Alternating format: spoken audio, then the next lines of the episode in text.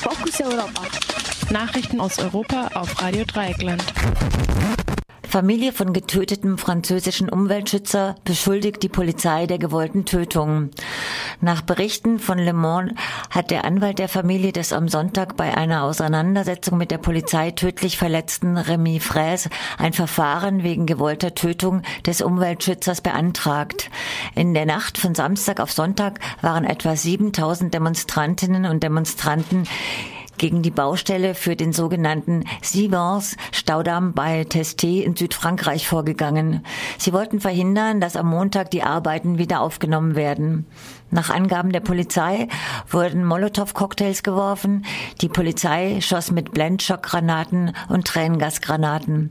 In der Vergangenheit hat der Einsatz dieser Granaten durch die französische Polizei bereits zu sehr schweren Verletzungen geführt.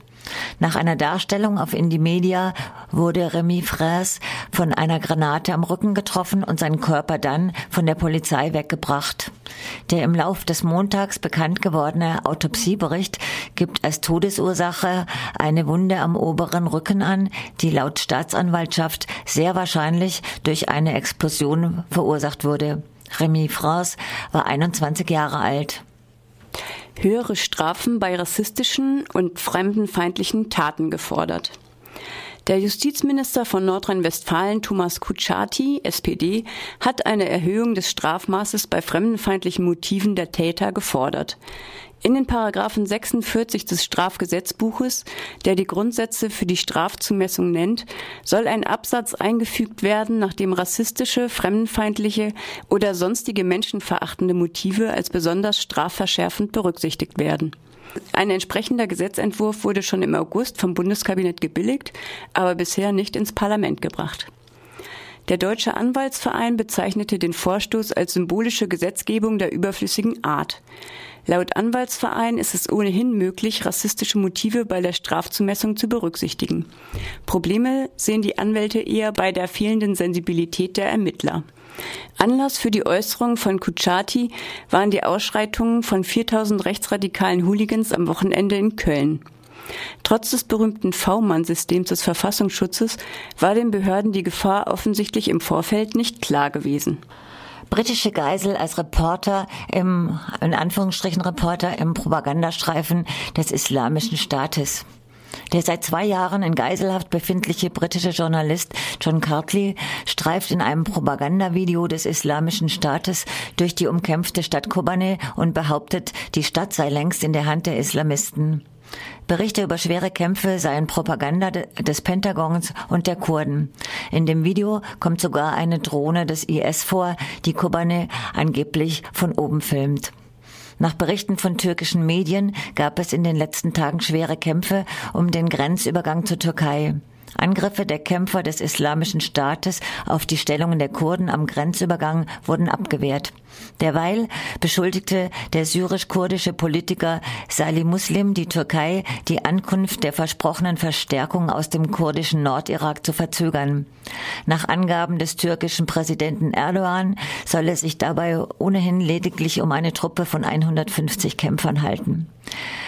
Dabei blieb unklar, ob die Türkei diese Zahl festgelegt hat. Polen will wegen Ukraine-Krise Truppen in den Osten verlegen.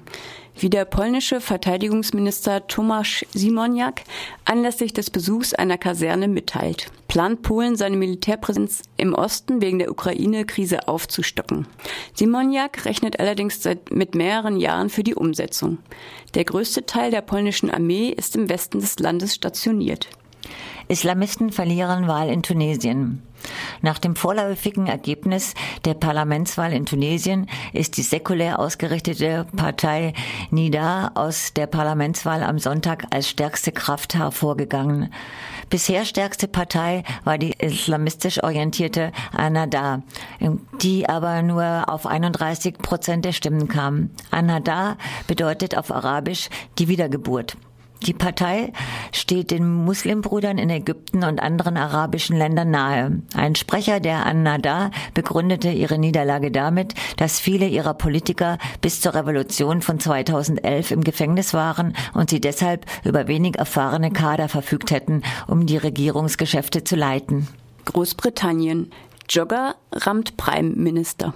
Bei einem Aufenthalt in Leeds wurde der britische Regierungschef David Cameron gestern von einem Jogger gerammt, berichtet die linksliberale britische Zeitung The Guardian.